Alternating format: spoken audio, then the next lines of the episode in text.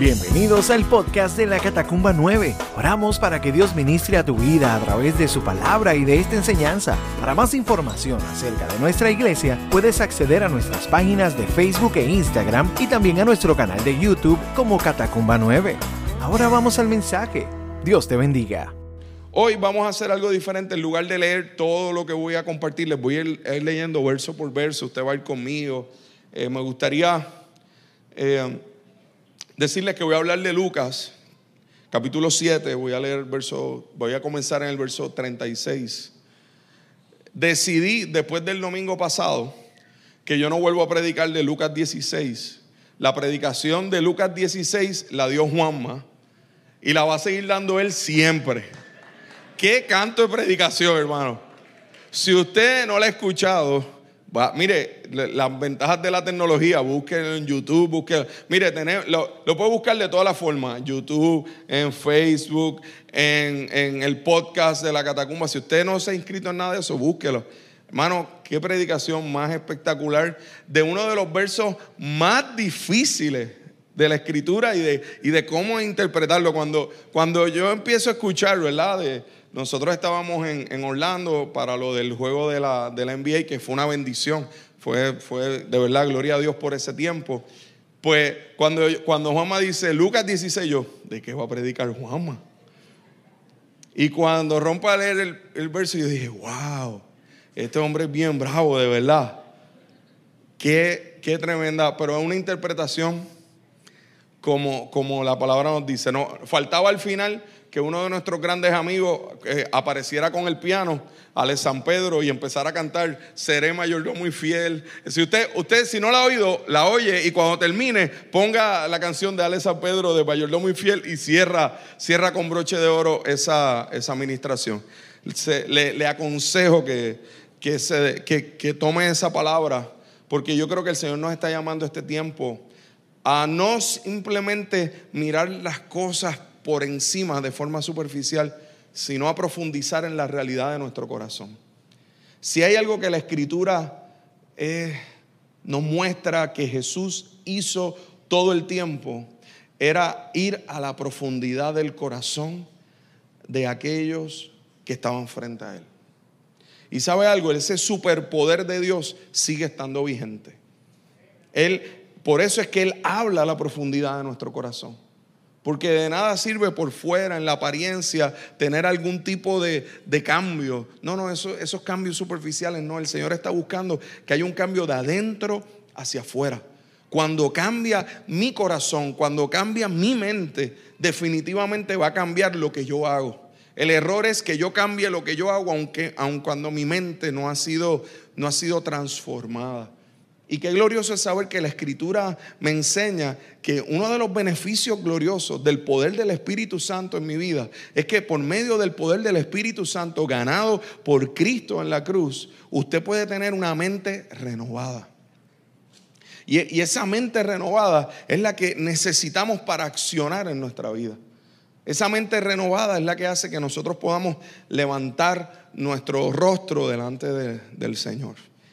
Y Jessica leyó una parte de, este verso, porque cuando le compartí lo que iba a, ministrar, ella me dijo, pues este verso definitivamente va de acuerdo a lo que el Señor ha puesto en mi corazón para compartir sobre la mujer que entonces se derramó en adoración.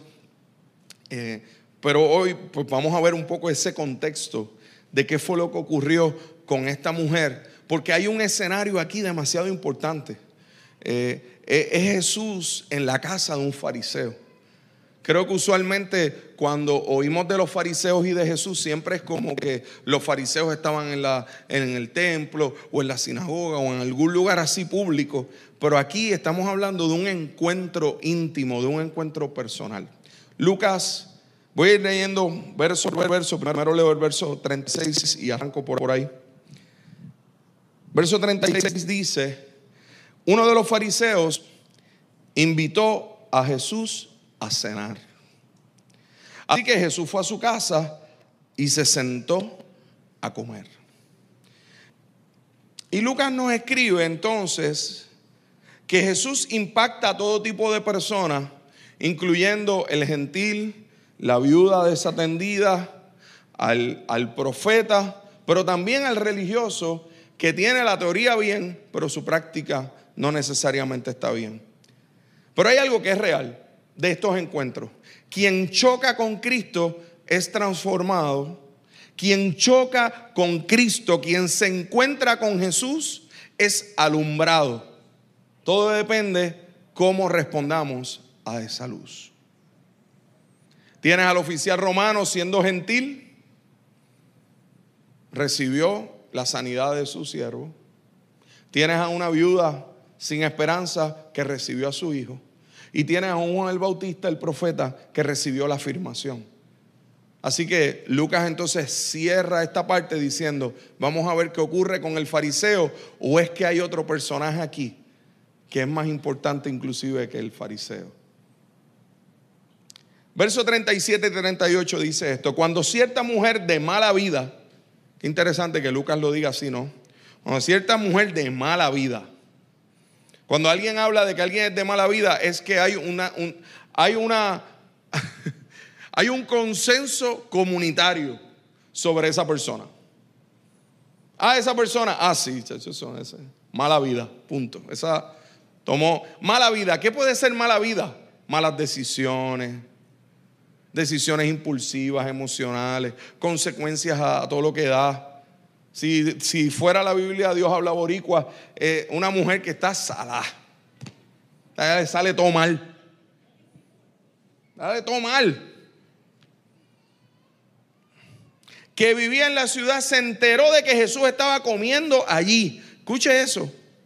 Ella se enteró, Jesús está allí. Y llevó un hermoso frasco de alabastro lleno de un costoso perfume. Llorando, se arrodilló detrás de él a sus pies, ni siquiera frente a él, dice detrás de él. Sus lágrimas cayeron sobre los pies de Jesús y ella los secó con sus cabellos. No cesaba de besarle los pies y les ponía perfume. Cuando el fariseo que lo había invitado vio esto, dijo para sí, mismo, ¿verdad? Dijo mismo, si este hombre fuera profeta, sabría qué tipo de mujer lo está tocando es una pecadora. Mujer de mala fama, mujer de mala vida, sin ningún valor.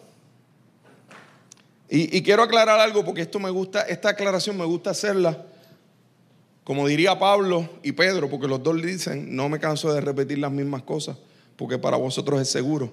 Y me encanta decir esto, porque es una de las falacias más dichas en el siglo XXI. Y es que la Biblia es machista o que toma a la mujer y la devalúa. Este relato nada más destroza ese, ese pensamiento. Porque en este tiempo, esta mujer de mala vida, ¿sabe qué hubiera hecho el fariseo inmediatamente esa mujer entraba por la puerta? Ni siquiera permitirle estar allí. Tú no puedes estar aquí tú eres de, mala vida, tú eres, tú eres, además eres mujer. El que usted encuentre en un libro de texto de más de dos mil años una honra hacia la figura femenina, busque cualquier otro libro que no sea la Biblia de hace dos mil años atrás y trate de encontrar. Dígame quiénes son, quién es la, la discípula de Aristóteles o de Sócrates o de Platón. Búsqueme una filósofa. Mira a ver si la encuentra. Porque tanto que se habla de que esos eran los más terribles. Busque alguno de esos libros, busque alguno de esos textos, algo que tenga que ver con una mujer que no se ha utilizado como un objeto sexual. O como Artemisa o como Diana de los Efesios. Que se utilizaba para la lujuria de los hombres. Busque, busque un libro extrabíblico del tiempo de la Biblia que hable desde Génesis 3.15 de que de la simiente de la mujer iba a salir el Salvador. Busque algún texto que hable que delante de Dios el hombre y la mujer son iguales, cualquier otro texto, texto extrabíblico. Cualquier texto académico, búsquelo, no lo va a encontrar. Así que cuidado con creerse todo lo que dice doctor Google, que ni es doctor, ni está en Google. Cuidado con creer lo que se dice en el siglo XXI. Mire lo que hizo Jesús con esta mujer. Me impacta la iniciativa de ella. Me impacta que ella llevó ante Jesús lo más preciado que tenía. Como ahorita nos decía Jessica, ella, ella derramó ese perfume, pero esa mezcla de perfume con lágrimas. Entonces, usted sabe lo que es la mezcla del perfume con lágrimas. Eso es un olor grato. Ella, ella enjugó con sus cabellos, con lo que tenía. Ella, ella besó los, los pies de Jesús. Ella y, imagínense en este momento, imagínense que aquí está el fariseo frente a Jesús y está Jesús sentado viendo lo que esta mujer está haciendo y están los dos en un silencio que tiene que haber sido un silencio de esos que, que cayó un alfiler y se escuchaba. O sea, eh, era el fariseo mirándolo y mirando a la mujer y Jesús sin decir una sola palabra.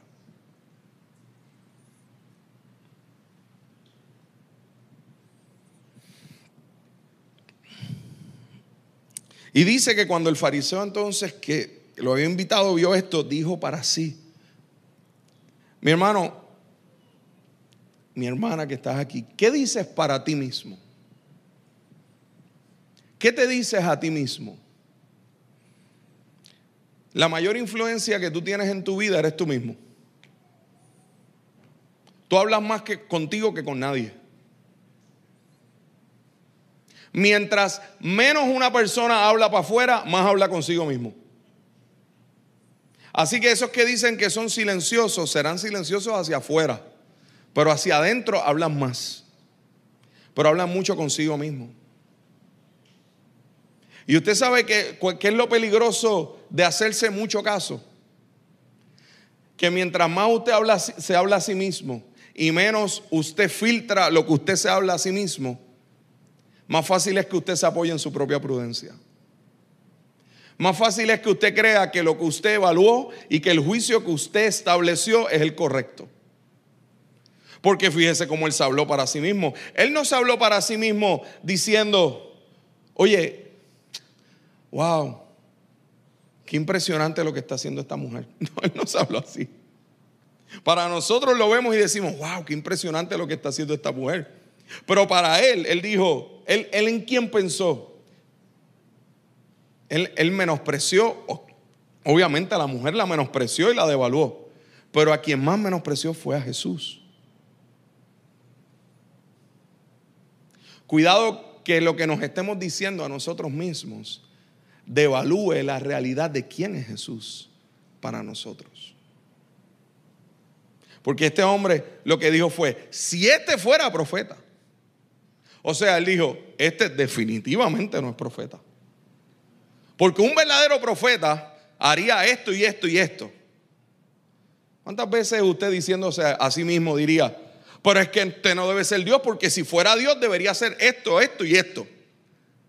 Cuidado, porque a veces vemos este relato y es bien fácil irnos del lado de ser la mujer que se derrama, derrama el perfume pero ¿cuántas veces más funcionamos como el fariseo que se habla a sí mismo? Y que lo que hace es que menosprecia a Dios y a los demás. ¿Cuántos prejuicios nos hablamos y nos, y, no, y los creemos?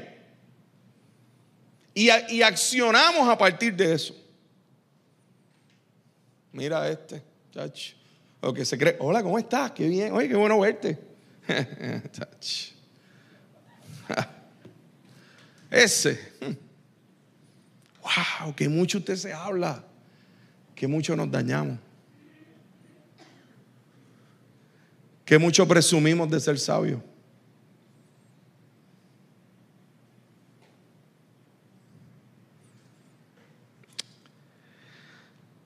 Entonces, Entonces aquí es donde, aquí es donde se pone buena la película. Porque ahí Jesús usó ese superpoder que yo le digo a usted que es mi superpoder favorito de Jesús.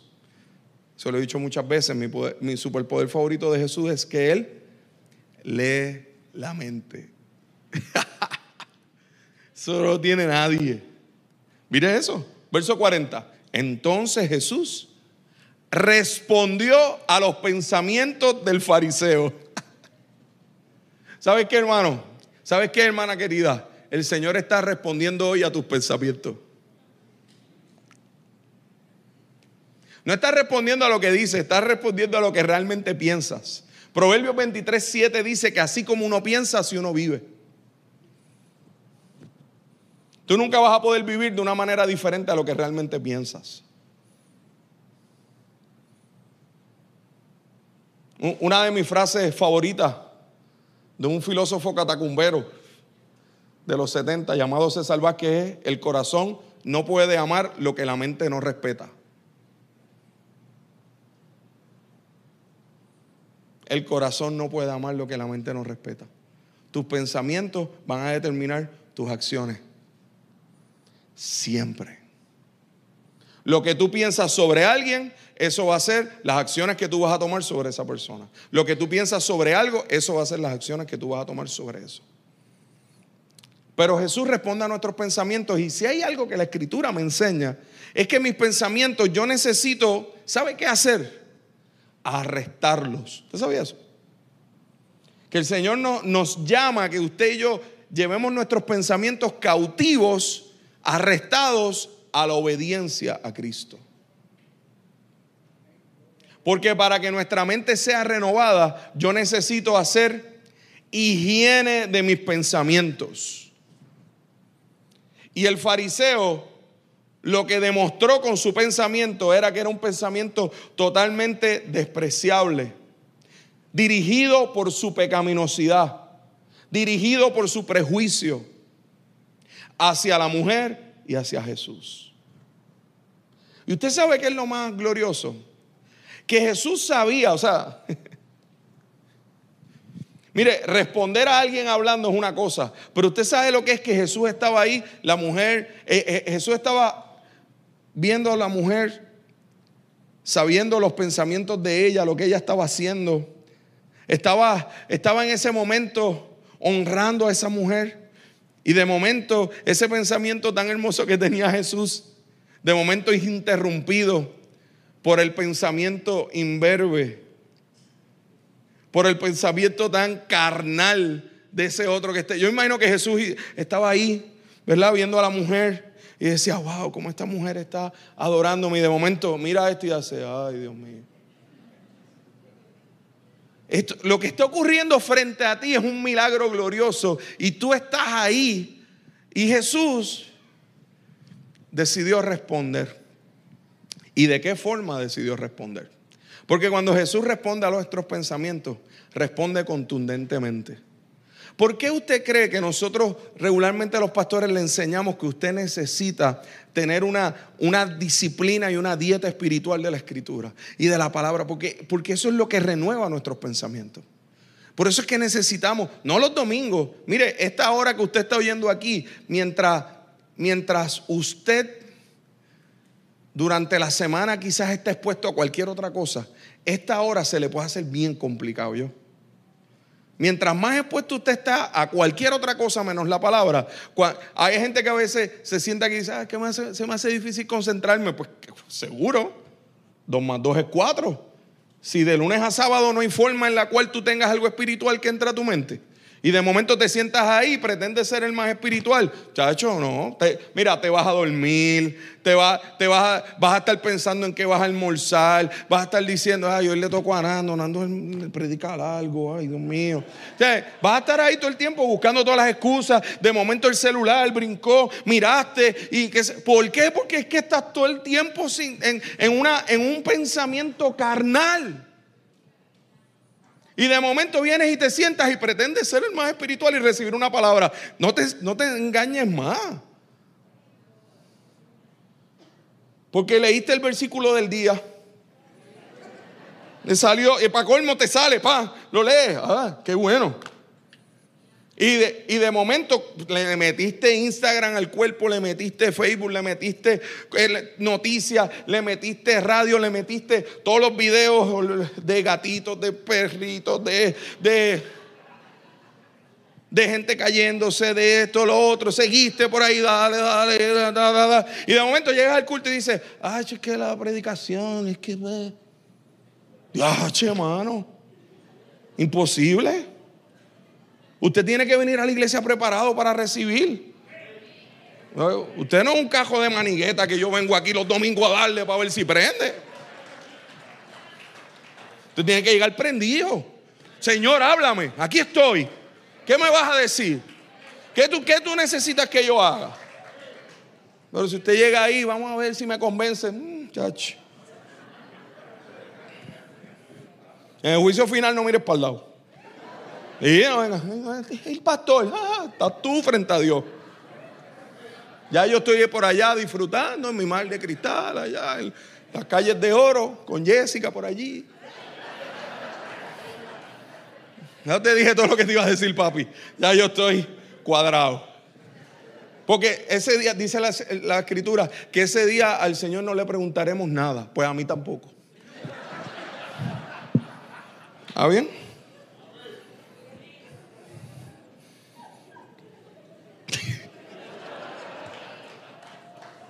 Ay, el pastor viro chistoso hoy. Ah. Que mucho le amo, ¿ah? Ese. Simón le dijo, le dijo Jesús, tengo algo que decirte. Dije, si el Señor hoy se parara frente a ti y te dijera, tengo algo que decirte. Y lo que te dijera sea la contestación a lo que tú estás pensando. Dime cómo tú te friquearías. Tengo algo que decirte. Y, Simón, muy religioso como todos nosotros, adelante maestro, aquí estoy. Mire lo que estaba pensando era una musaraña, pero cuando le sacaron la religiosidad, la saca pasear.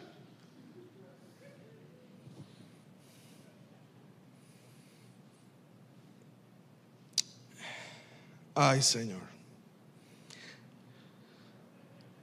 Entonces Jesús, eso está pasado, porque él, mire, quizás yo le hubiera dicho, brother, tú estás bien mal. O sea, yo hubiera empezado como, tengo que decirte algo, tú estás bien mal. Yo acabo de ver todo lo que tú pensaste, hermano. Pero Jesús decide, porque Él es tan bueno, que Él decide hacerle una historia. Voy a hacerte una historia. Y ahí salió la musiquita, de verdad, y ahí el fariseo y Jesús le hace la historia y le dice, un hombre prestó, dinero a dos personas. 500 piezas de plata a una y 50 piezas de plata a la otra. Para que estemos en contexto, en el, original me, me dice que eran 500 piezas, 500 denarios y 50 denarios. ¿Por qué es importante ese número? Porque para el fariseo, en cuanto él oyó 500 denarios, eso es un montón de dinero en ese tiempo. Un denario, uno solo, era el pago de todo un día de trabajo. Si tú trabajabas todo el año, tenías 365 denarios. Y Jesús le dice que, este, que había uno que debía 500 denarios. Debía año y medio de trabajo. Y el otro debía 50. El otro lo que debía era casi dos meses. Y sigue con la historia. Sin embargo, ninguna de las dos personas pudo devolver el dinero. Así que el hombre perdonó amablemente a ambas y les canceló la deuda. ¿Quién crees que lo amó más? Simón contestó, bueno, supongo que la persona a quien le perdonó la deuda más grande. Y Jesús le dijo, correcto. me imagino ahí, ¿verdad? Imagínense cuando el profesor en la, ¿verdad? Te levanta la mano y dice, no, lo hiciste bien. Tú, Correcto. Y saca la estrellita, se la pone en la frente. Correcto. Quiere decir, lo que Jesús le está diciendo es, entendiste la historia que te dije. Ahora. Por si acaso usted cree que Jesús no está pendiente a los detalles. Escuche todos los detalles que Jesús le dice a este hombre. Luego se volvió a la mujer y le dijo a Simón, mira a esta mujer que está arrodillada aquí. Cuando entré en tu casa, no me ofreciste agua para lavarme el polvo de los pies, pero ella los lavó con sus lágrimas y los secó con sus cabellos. Tú no me saludaste con un beso pero ella desde el momento en que entré no ha dejado de besarme los pies. Tú no tuviste la cortesía de ungir mi cabeza con aceite de oliva, pero ella ha ungido mis pies con un perfume exquisito. Te digo que sus pecados, que son muchos, han sido perdonados. Por eso ella me demostró tanto amor. Pero una persona a quien se le perdona poco demuestra poco el amor. Entonces Jesús le dijo a la mujer, tus pecados te son perdonados. Ese es el Cristo a quien yo le sirvo. Que toma cada detalle. Cada detalle. Dios nos libre de mirar a la gente como nuestros pensamientos pecaminosos nos dirigen a mirarles. Dios nos conceda mirar con los ojos que Dios ve. Porque delante de Él todos somos pecadores. Lo que pasa es que hay algunos que todavía no se enteran y que creen que en su religiosidad pudieran juzgar a otros. Jesús sabía exactamente los pecados de esta mujer. Y sabía que eran muchos, inclusive sabían que eran mucho más que ese fariseo. Pero ese fariseo, aun cuando su deuda era menor, jamás, jamás podía sentarse en el lugar de juez. Usted y yo jamás nos podemos sentar en el lugar de juez. Porque nosotros, aunque hayamos pecado menos que otros, seguimos siendo igual de pecadores.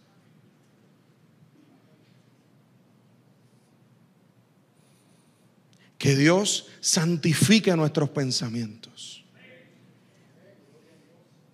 Cuidado, cuidado con cómo te hablas a ti mismo. Cuidado con cómo te ves en relación a los demás. Porque delante de Dios no hay justo ni a uno. No hay quien entienda. Todos se desviaron. Cada cual fue por su propio camino. Mas Dios cargó en él el precio de nuestro pecado. Y muestra su amor para con nosotros, aun siendo nosotros pecadores. Para salvarnos. Jesús vio a esta mujer, vio que estaba arrodillada, vio que lavó sus pies con sus lágrimas, los secó con sus cabellos.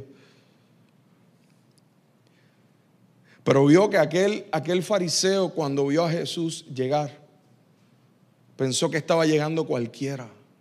Y no se dio cuenta que estaba llegando frente a él Dios mismo. Al que mucho se le perdona, mucho ama.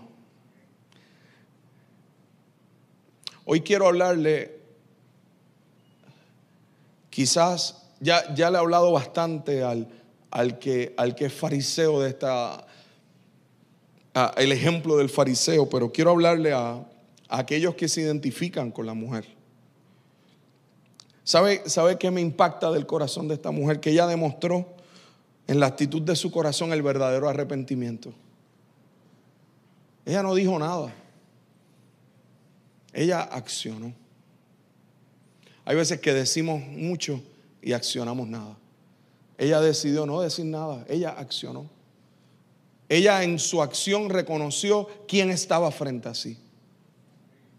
Aquí lo más importante no es quién está al lado tuyo, es que sepas quién está frente a ti. ¿Por qué? Porque Jesús ve cada detalle tuyo. Jesús ha visto cada lágrima tuya. Jesús ha visto cada esfuerzo que has hecho por llegar donde Él. Y hoy quiero decirte una palabra de parte del Señor. Detente, ya no te culpes más por los pecados. Dios está viendo tu esfuerzo, Dios está viendo tu corazón. Yo no sé para quién es esta, palabra, pero, pero, el Señor esta madrugada la, ponía tan fuerte en mi corazón. Me despertaba con esto. Me despertó con esto.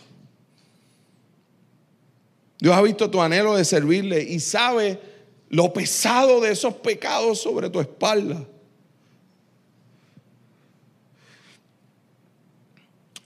Esos pecados que son muchos, basta una palabra de Él para quitar ese peso.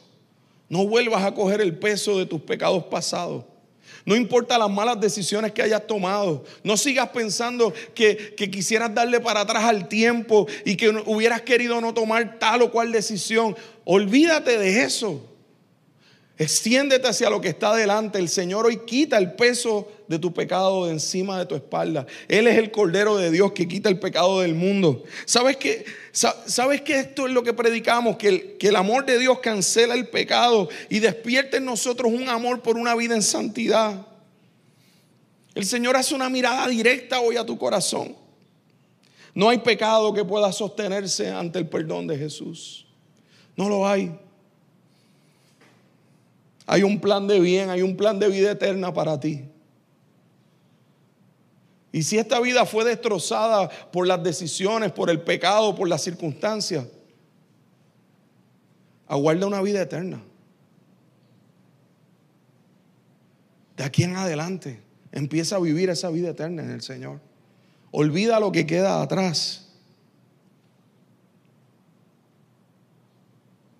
¿Sabes qué dijeron los otros que estaban a la mesa? Porque allí habían otros personajes también.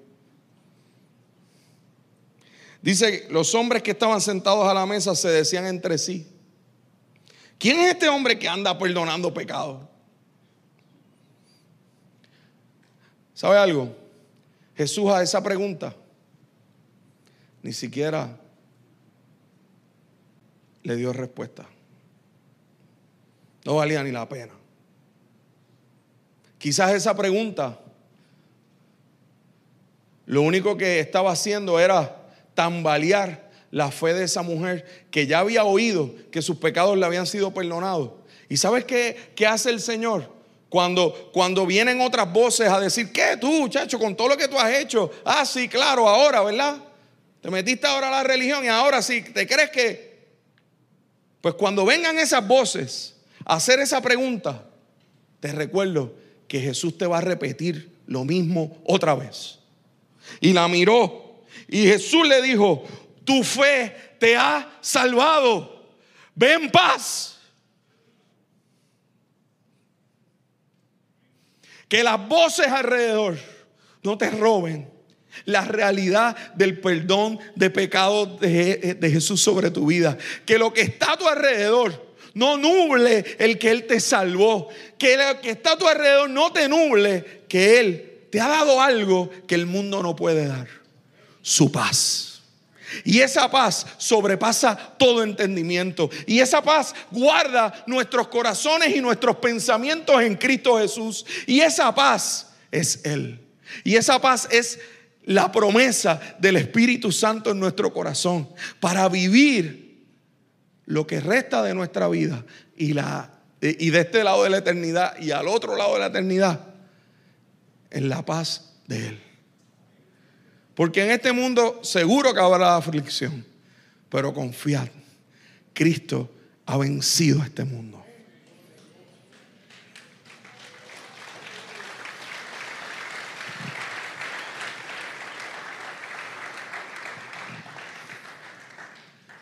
Esta, esta mujer salió de allí. Y yo no sé si usted se ha dado cuenta de algo. Pero esta mujer no dijo una sola palabra.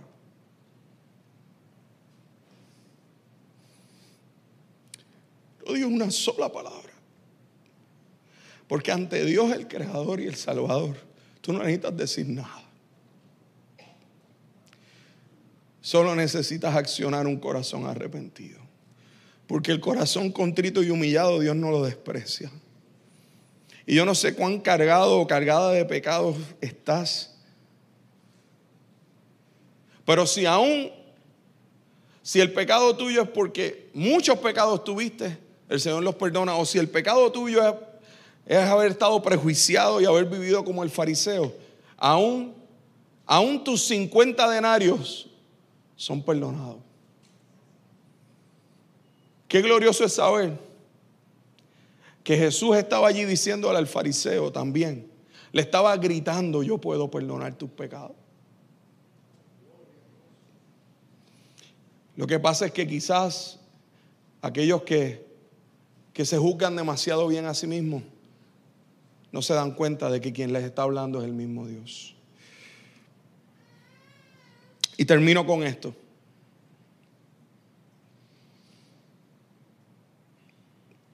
El Salmo, el Salmo 3 dice esto. Oh Jehová, ¿cuántos, cuántos han multiplicado mis adversarios? Muchos son los que se levantan contra mí.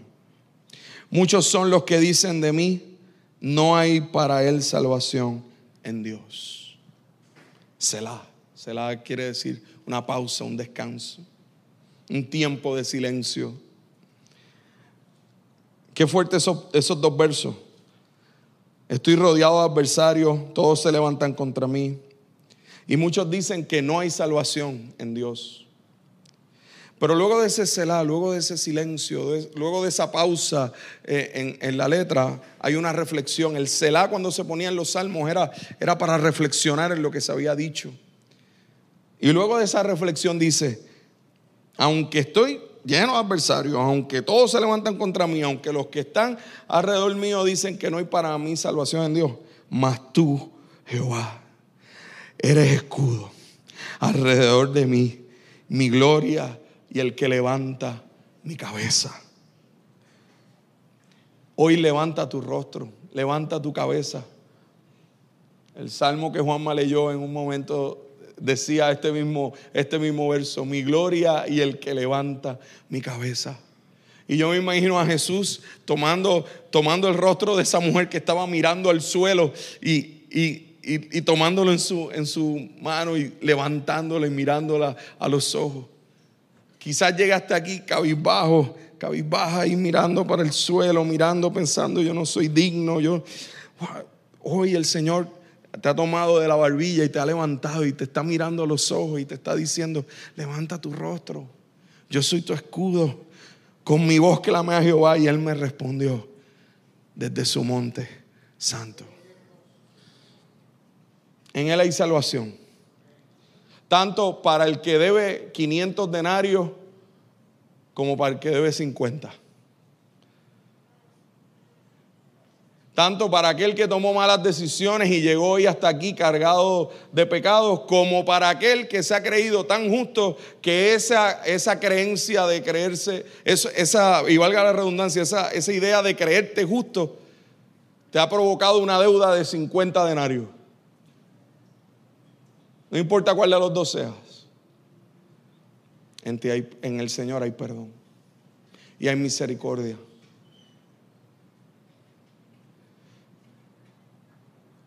Y la fe, la fe trae salvación. Ella tuvo fe.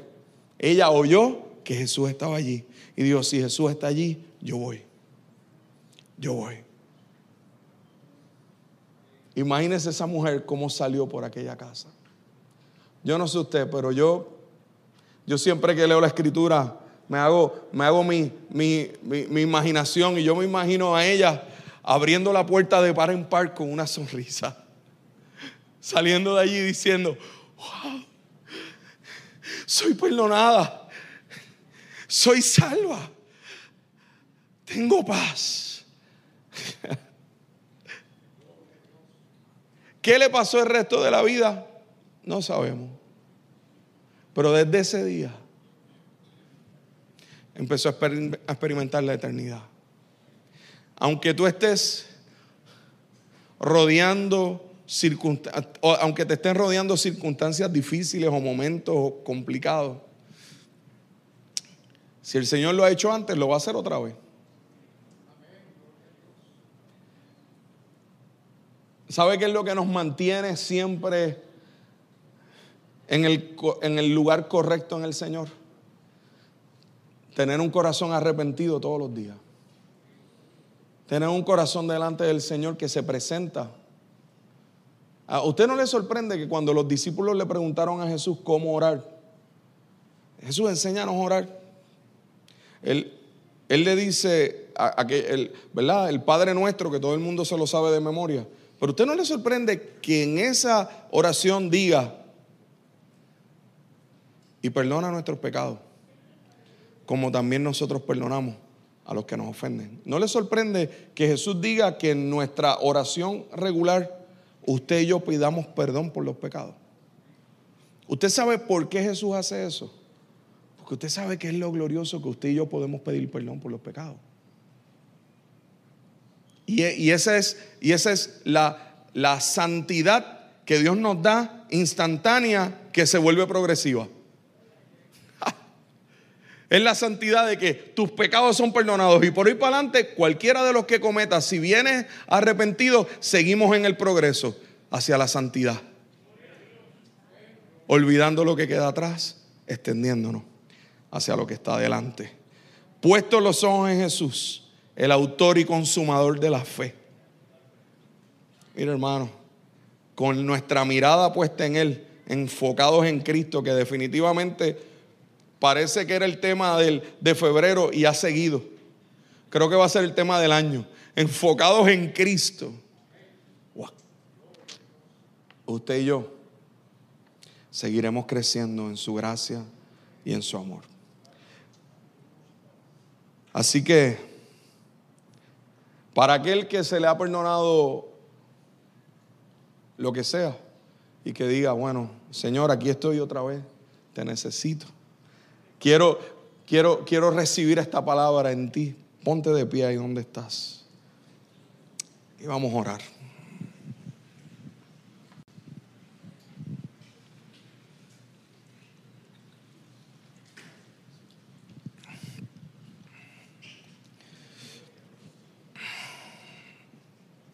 Señor,